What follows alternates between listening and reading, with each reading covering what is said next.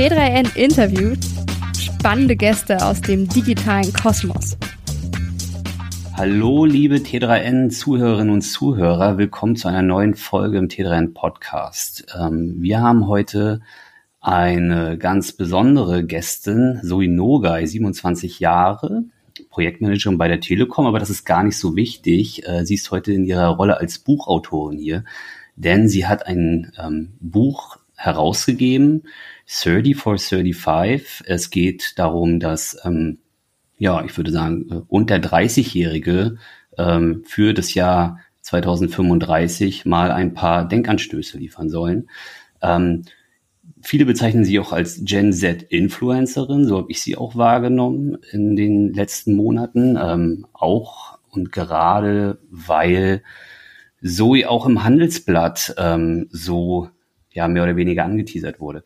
Ähm, mein Name ist übrigens Andreas Weck. Ähm, ich habe die lange nicht mehr gehört. Ich bin ähm, Arbeitswelt-Redakteur beim T3N Magazin und ja, freue mich, dass es ähm, wieder mal ein Podcast mit mir und dir gibt, Zoe. Herzlich willkommen. Dankeschön. Zoe, dein Buch äh, rief bei mir im ersten Moment den Gedanken auf, dass die junge Generation im gesellschaftlichen Diskurs kaum gehört wird und jetzt beginnt ihre eigenen Bühnen, äh, wie eben beispielsweise dein Buch, aufzubauen und zu nutzen. Trügt dieser Eindruck? Ich weiß nicht, ob wir nicht gehört werden. Ähm, so oder so suchen wir uns, glaube ich, eigene Bühnen, einfach weil es heutzutage mit verschiedenen Social-Plattformen, mit allen Möglichkeiten, die die Digitalisierung bietet, nun mal viel mehr Bühnen gibt als jetzt früher noch und man die sich einfach nehmen kann. Hm. Ähm, welche Rolle spielen soziale Medien da für junge Menschen? Ähm, weil jetzt auf mich wirkt es auch so ein bisschen so, als wenn das Buch Medium, also äh, das, das Medium Buch, etwas aus der Zeit gefallen ist. Könnte man fast meinen, ne? Ähm, gut, ich bin in einem Konzern, ne? Also haben so tradierte Dinge eh nochmal eine andere Wahrnehmung aus meiner Sicht. Aber ich finde, es hat noch eine totale Wertigkeit, sich so ein Buch auch ins Regal zu stellen. Ich lese auch einfach total gerne und ähm, da habe ich sehr, sehr gerne haptische Bücher zur Hand. Heißt nicht, dass ich sie besitzen will. Äh, ich bin eher der Bibliothekstyp. Aber nichtsdestotrotz, finde ich, hat es irgendwie einen Wert und ich fand es äh, eine coole Sache, dass man das einfach mal versuchen kann. Ja, schön. Also ähm, ich kann sagen, bei mir sind, spielen Bücher nicht mehr so eine große Rolle. Ich lese so viel am Screen die ganze Zeit, dass ich es mir gar nicht mehr vorstellen könnte, ein Buch in die Hand zu nehmen. Ähm, aber ist ja auch mal wieder interessant. Ähm, du bist 27, ich bin 37 Jahre. Äh, man hätte jetzt wahrscheinlich äh, klischeehaft eher annehmen können, dass ähm, ich der Buchtyp bin und du der Screen-Typ. Ähm, aber hier haben wir den Beweis, liebe Leute, dass es dann doch auch anders gehen kann. Ähm, Im Vorwort deines Buchs stellst du die offene Frage, wie sieht die Zukunft für all jene aus, die sie gestalten werden? Ähm, angesichts dieser ganzen multiplen Krisen der Zeit, wie ist denn also die Stimmung unter den jungen Menschen? Ähm, seht ihr eher positiv oder eher negativ auf die kommenden Jahre? Wenn man sich da jetzt die Studien zu anschaut, die da zu ja gefahren werden, die Umfragen, die da gefahren werden, dann zeigt es ein recht gemischtes Bild und so ist auch meine subjektive Wahrnehmung. Einerseits werden wir mit Krisen zugeschüttet ähm, durch die ganze Informationsvielfalt, durch die tausend Kanäle, durch die wir auch natürlich erreichbar sind. Also man kann ja eigentlich kaum abschalten, weil man selbst wenn man dann den Laptop runtergefahren hat, noch über die Smartwatch informiert wird, was alles schief läuft. Ähm, kriegt man natürlich so einen sehr, sehr negativen Tenor die ganze Zeit mit. Was allerdings, und das ist vielleicht auch ein bisschen kritisch zu betrachten, nicht nur vielleicht, sondern es ist kritisch zu betrachten, auch zu so einer Abstumpfung dessen führt. Und ähm, so ein bisschen auch dazu führt, dass man diese jetzt erst recht, jetzt erst recht das Leben genießen, all das machen, was man machen möchte. Denn wir wissen nicht, wie lange uns noch bleibt und was alles passieren könnte. Also so, ein, so eine ähm, zwei, ja, zwei Seiten, ähm, die dadurch hervorgerufen werden. Hm, und wie ist deine persönliche Antwort? Ist die da relativ ähnlich oder ähm, bist du da, schlägst du da aus diesen zitierten Studien nochmal heraus? Ich würde sagen, ich bin da relativ ähnlich mit dem Strom. Ähm, es ist furchtbar, was alles passiert. Es ist ähm, beängstigend, wenn man sich wirklich mal einliest in die verschiedenen Krisen, in, in die Unsicherheit der Zukunft. Aber es ist auch eine Riesenchance, äh, der Punkt, wo wir gerade stehen, die Möglichkeiten, die wir gerade haben. Und ich glaube, was bei mir auch so ein bisschen dazu geführt hat, ähm, mich mehr damit auseinanderzusetzen, in welchem Zustand wir und die Welt sich befinden, dass wir eben jetzt und nur jetzt. Wir wissen nicht, was ähm, im Zeitpunkt danach passiert. Wir haben immer nur das Jetzt und das muss man entsprechend auch nutzen. Und ich glaube, daher kommt auch ganz viel von meinem Tatendrang und von dem, was ich so getan habe. Ähm, es zieht von außen teilweise ein bisschen durcheinander und viel auch.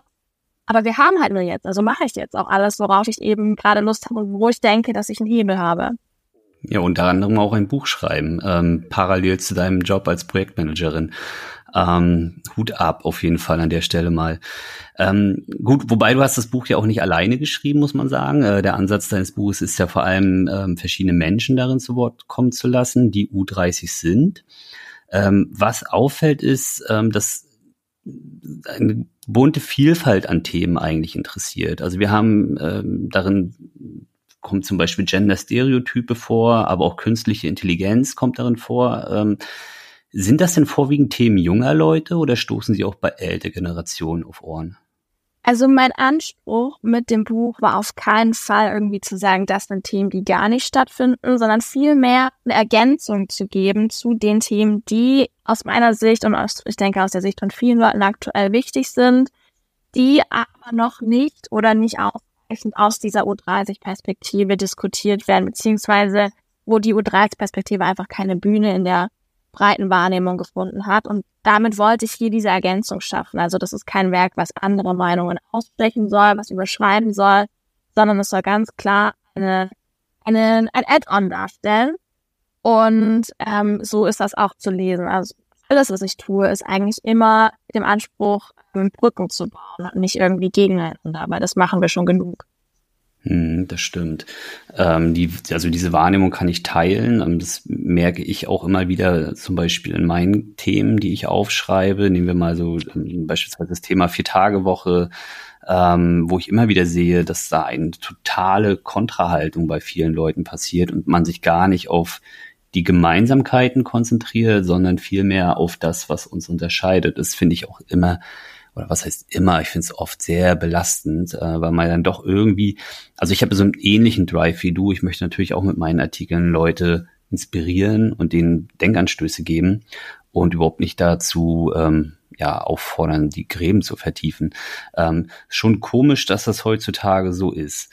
Ähm, lass uns doch noch mal ähm, über zwei Themen genauer sprechen, die auch, glaube ich, gut zu unseren Täterinnen, Leserinnen und Lesern äh, beziehungsweise Zuhörerinnen und Zuhörern passen. Ähm, und zwar vielleicht mal das Thema, ich greife mir jetzt mal die Patricia Mangold raus, beispielsweise eine Mitautorin von dir. Ähm, sie schreibt darüber, dass emotionale Intelligenz eine Superheldenkraft ist.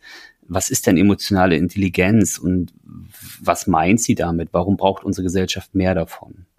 Also ohne jetzt da vorweggreifen zu wollen, weil Patricia hat sich da natürlich sehr viel mit auseinandergesetzt und kann das wahrscheinlich in einer ganz anderen Tiefe nochmal erklären als ich. Aber grob zusammengefasst, emotionale Intelligenz meint einfach nur, dass man mit den eigenen, aber auch den Gefühlen von anderen im Umfeld ähm, umgehen kann, dass man diese versteht, dass man diese auch regulieren kann und entsprechend ähm, überall auch einsetzen kann zum Besseren. Denn, ähm, das muss man ganz klar sagen, wir in unserer Gesellschaft, wir tendieren dazu, die zu unterdrücken, Gefühle zu unterdrücken, beispielsweise im Arbeitskontext. Ja, die bleiben morgens äh, um acht, wenn ich äh, ein Stempel an der Bürotür mit der Jacke zusammenhängen, weil die haben ja an der Arbeit nichts zu suchen. Es gilt als unprofessionell, wenn man zu emotional reagiert. Man soll ja schließlich möglichst objektiv entscheiden, sich möglichst rational geben und das wäre ja kontraproduktiv, wenn man dann auf seine Gefühle eingeht. Ich glaube aber, und so ist auch, denke ich, die gängige Meinung von allen, die sich ein bisschen damit auseinandersetzen, dass wir uns dadurch eine, eigentlich selber im Weg stehen. Warum? Weil wir uns dann immer irgendwie verstellen. Und wer sich schon mal in der einen oder anderen Weise verstellt hat, etwas unterdrückt hat, weiß, es raubt unfassbar viel Energie.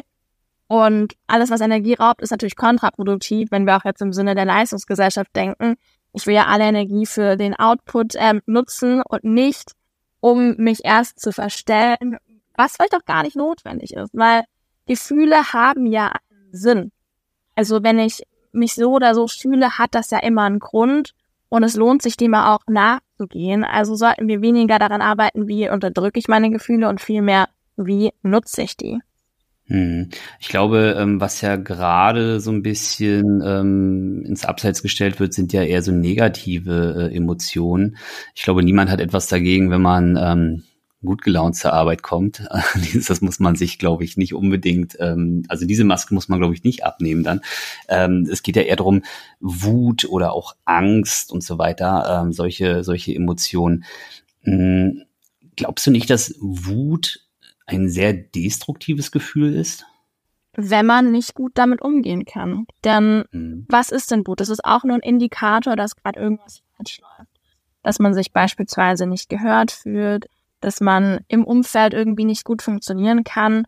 Und als Indikator kann auch Wut hilfreich sein.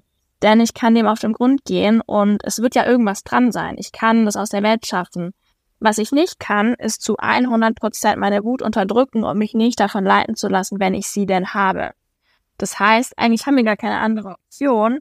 Entweder wir unterdrücken es und entscheiden dann halt blöd, weil die ist nie zu 100 Prozent unterdrückt. Wir werden uns immer ein Stück weit davon leiten lassen. Oder man nutzt es wirklich als, ähm, um zu verstehen, was läuft hier gerade falsch und ähm, kann dadurch vielleicht sogar direkt was verbessern. Hm, also Wut gar nicht als ähm, Gefühl der Zerstörung, sondern eher ein, ein, mit einem konstruktiven Touch. Ähm, hast du da vielleicht aus deinem eigenen Arbeitsumfeld oder dein, deiner Karriere äh, bisher äh, so Tipps, wie man vielleicht als Führungskraft ähm, mit Wut im Team umgehen kann? Oder hat Patricia vielleicht sogar einen Tipp gehabt? Wie man mit äh, der eigenen Wut oder mit Wut bei Mitarbeitenden umgeht. Mitarbeitenden. Danke, dass du nachfragst, genau, ja. Also, das Wichtigste, und das ist auch eins äh, von Patricias Tipps, ist immer ähm, den offenen Dialog zu suchen. Und um das tun zu können, muss man an den eigenen Dialogfähigkeiten arbeiten, ähm, beziehungsweise verstehen, dass es nie was Persönliches ist oder in den seltensten Fällen was Persönliches ist. Man sollte immer erstmal objektiv an die Sache rangehen und verstehen, wo ist diese Person gerade, was hat dazu geführt. Und damit diese Person sich dann auch öffnet, das ist leider ein Schritt, der vorher passieren muss, muss man auch dafür sorgen, dass man als Führungskraft ein entsprechend sicheres Umfeld geschafft hat, also ein Umfeld psychologischer Sicherheit, wo die Führungskraft, äh, wo die Mitarbeitenden dann auch Vertrauen genug in mich haben als Führungskraft, als dass sie sich mir überhaupt öffnen Sprich, zwei Dinge, die Führungskräfte sowieso angehen sollten, egal ob es jetzt um emotionale Intelligenz oder was auch immer geht. Jede Führungskraft braucht eine wirklich gute Kommunikationskompetenz und die Fähigkeit, ähm, mit Vertrauen zu führen, ein psychologisch sicheres Umfeld zu schaffen. Ein Umfeld zu schaffen, wo das Team sich öffnen möchte. Hm.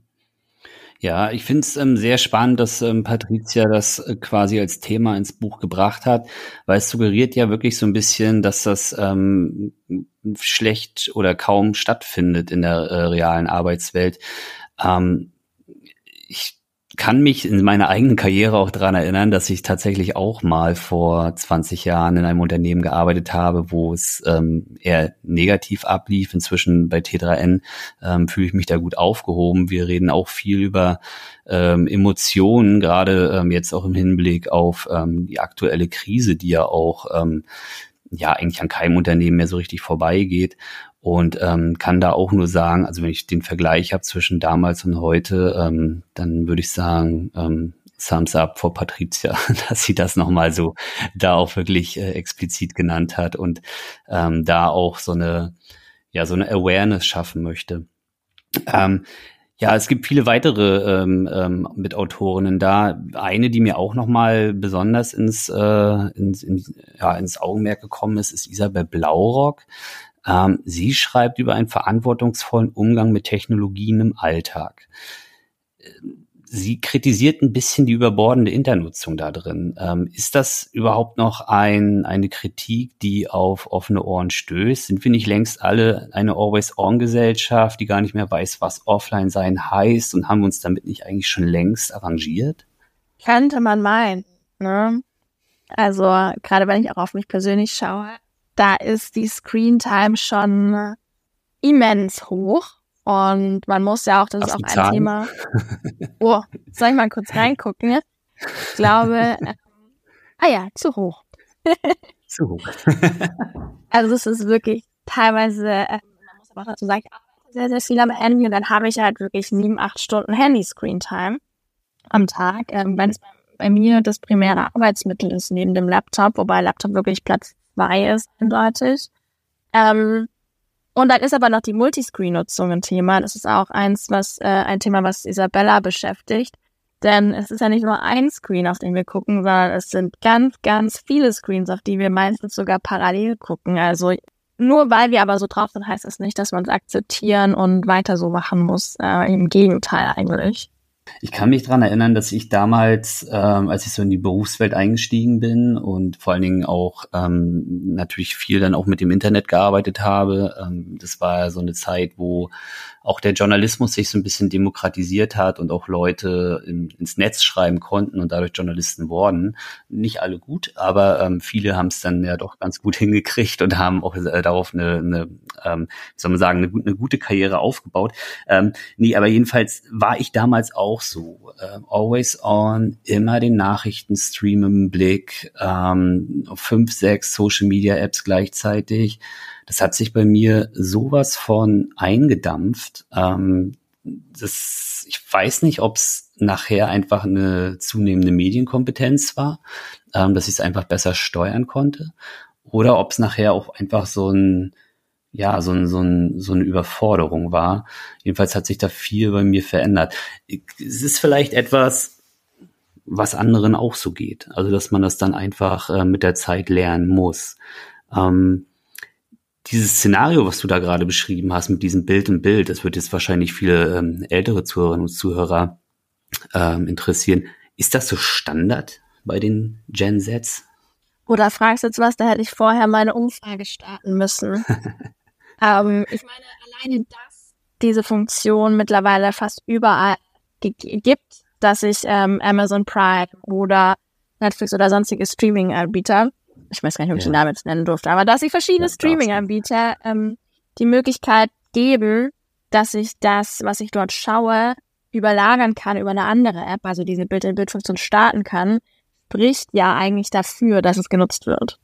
Hm, das stimmt. Ansonsten hätten wir sie nicht. Ja. Hm. Okay, vielleicht noch eine Frage. Ähm, welches war denn dein persönliches ähm, Lieblingskapitel? Ähm, Oder nicht wahr ist. ich kann, glaube ich, schwer ein Lieblingskapitel mehr aussuchen. Warum? Weil ich habe diese Auswahl ja getroffen, weil das die Themen waren, die mich interessiert haben. Das Buch hat ja nicht den Anspruch, irgendwie eine Vollständigkeit abzubilden. Das sind in keinem Fall alle Themen, die ich aktuell spannend finde. Und deswegen ist das eigentlich schon so das Best-of der Dinge, von denen ich gerne persönlich ganz egoistisch gesagt mehr erfahren wollte. Also ich habe die ja mhm. auch ausgewählt, weil ich sie gut fand. Wo ich aber auch der Meinung war, andere Leute sollten mehr darüber wissen, sollten die Zusammenhänge verstehen und sollten gleichzeitig ähm, ein bisschen wie so ein trojanisches Pferd, ne? Die Sichtweise der U30-Generation dadurch eben verstehen, ähm, die ja dort, ich habe versucht, es nicht so prominent zu machen und auch die Autorinnen haben das versucht, es geht nicht darum, ich bin jung, das ist meine Sicht, sondern es geht einfach darum, ja, ich bin eine Expertin. Ich bin eben auch jung, aber ich schreibe trotzdem auch als Expertin darüber. So habe ich die ähm, Autorin ausgewählt, so habe ich die Themen ausgewählt, die ich spannend fand und ich hoffe, ähm, dass das eben dann nicht ein Buch über junge Leute ist, sondern einfach ein Buch mit interessanten und relevanten Themen, wo man gleichzeitig auch noch eine neue Perspektive auf eben diese bekommt. Deswegen äh, kann ich es ist wie ein Lieblingskind aussuchen. Wobei man jetzt natürlich auch sagen kann, ja, jeder hat ein Lieblingskind. Man darf es dem nur nicht sagen. Das ist ein schöner Vergleich gewesen. Äh, ja, oder man hat äh, Lieblingsteammitglieder und welche, die mag man nicht so gern, ne? Aber das kann man auch nicht oft sagen. ähm, nee, okay, verstehe ich. Ähm, wir haben jetzt doch schon etwas über den Inhalt gesprochen. Ähm, ich möchte da auch nicht zu viel anreißen, denn natürlich sollen die äh, Zuhörerinnen und Zuhörer ja auch mal selber reinblättern. Ähm, ich würde aber ganz gerne noch mal mit dir über diese Produktion an sich sprechen, denn du hast das ganze Werk sogar selbst herausgegeben. Ähm, was bedeutet dir das, dieses Projekt in Eigenregie zu koordinieren? Du hättest es doch sicher auch an einen Verlag pitchen können, oder? Ja, hätte ich machen können. Ähm, Habe ich auch lange überlegt. Aber ich wollte, ich wollte es mal selbst machen. Ähm, ich wollte das ganze Ding einmal komplett selbst herausgeben, verlegen, gestalten, alles, was dazugehört. Ähm, um zu sehen, zum einen, wie geht das, wie funktioniert das. Ich finde es immer super spannend, in so Branchen in Einblicke zu halten, in die ich halt normalerweise gar keine Einblicke habe, weil Verlagswesen ist was, was super fern ist von mir. Ähm, herausfinden, wie das funktioniert, äh, was alles dranhängt. Es ist im Endeffekt auch nur Projektmanagement, habe ich dann on the go gemerkt. Also eine Sache, die ich glücklicherweise ganz gut kann, sonst hätte ich und habe ich auch mehrfach beinahe ähm, das ganze Ding auch wieder verworfen. Es war nämlich gar nicht mal so trivial. Ich weiß auch nicht, ob ich es nochmal im Selbstverlag machen würde und in der ganzen, äh, in dieser Rolle. Aber ich bin sehr froh, dass ich es gemacht habe und dass ich es auch mit den Autorinnen zusammen gemacht habe. Das ist ein total cooles Community-Projekt. Wir haben ähm, Gespräche geführt, die wir sonst, glaube ich, nie geführt hätten, uns Gedanken gemacht, die wir uns sonst nie gemacht hätten, über Gestaltung, über, über Schriftarten, Serifen, ja, über über solche Dinge, über die ich mir einfach in meinem Leben noch nie Gedanken gemacht habe. Und ich glaube, es sind genau diese Einblicke in Dinge, die einem sonst im Alltag nicht ge, ähm, so unterkommen, die das Leben irgendwie ausmachen. Und deswegen versuche ich mit allem, was ich tue, auch immer so ein bisschen eine neue Perspektive einzunehmen, ein paar Dinge zu challengen, ja, den Status quo ein bisschen zu challengen, weil der offensichtliche Weg, ich gebe ein Buch raus, also gehe ich in den Verlag und die machen das, ähm, ist das wirklich der beste? Jetzt habe ich natürlich eine Sichtweise, sowohl mit einem Verlag, ich habe auch schon Beiträge mit Verlagen gemacht. Jetzt habe ich die Sichtweise, wie es alleine geht. Jetzt kann ich diese Antwort geben. Vorher hätte ich es nicht geben können. Und mir ist wichtig, ähm, das, äh, ja, das machen zu können. Also immer mal den Status quo einfach zu challengen und zu gucken, ist das, was wir denken, eigentlich wirklich das äh, Richtige oder das Beste? Hm. Ja, ist natürlich äh, ein Schlag ins Gesicht für alle, die immer über die äh, faule, faule Jugend reden. Ähm, du bist ein sehr gutes Beispiel dafür, ähm, wie er doch Leistungsbereitschaft, aber halt auch ähm, Sinn und Interesse ja Hand in Hand gehen können. Ne? Etwas, was man ja heutzutage ganz oft jüngeren Generationen vorwirft, ja, immer Sinn, Sinn, Sinn und was ist der Zweck und so weiter ähm, und gar nicht mehr bereit sind, die, die Ärmel hochzukrempeln. Ähm, du bist äh, ein schönes Beispiel ähm, dafür, dass die Älteren, in Anführungsstrichen, dann vielleicht doch öfter mal falsch liegen. Äh, liebe Zuhörerinnen und Zuhörer, ich finde, so viel Engagement sollte belohnt werden. Äh, insofern lest gerne mal rein in ähm, U3435. Ähm, ich glaube, ihr werdet nicht enttäuscht sein. Ähm, Zoe, wo können wir das Buch kaufen? Auf Amazon, exklusiv auf Amazon verfügbar, auch als E-Book. Du sagtest ja eingangs, nicht jeder ist der Buchtipp, es wird es auch als E-Book geben. Ähm, aber eben auch als Print. Äh, lasst mich dann gerne mal wissen, was ihr von meinen Gestaltungsfähigkeiten und meiner Schriftart auswahl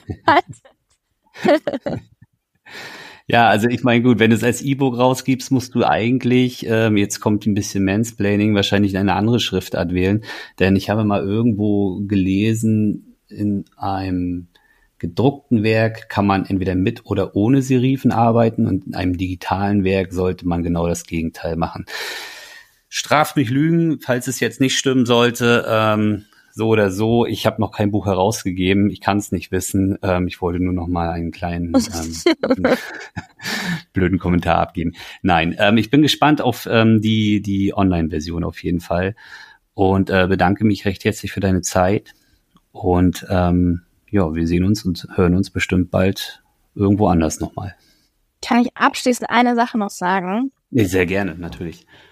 Du hast ja gesagt, ich bin ein gutes Beispiel, wie es auch entgegen der Vorurteile, sag ich mal, geht. Und ja. ich möchte dazu sagen, ich bin sehr, sehr stolz darauf, eigentlich genau so zu sein wie ganz, ganz viele andere. Also Vorurteile sind eben genau so Vorurteile. Ähm, faul oder fleißig gibt's, glaube ich, in jeder Generation. Und Ich bin keine Ausnahme. Also du bist auch mal faul, ja. Und die anderen sind auch nice, ja. Ja, genau.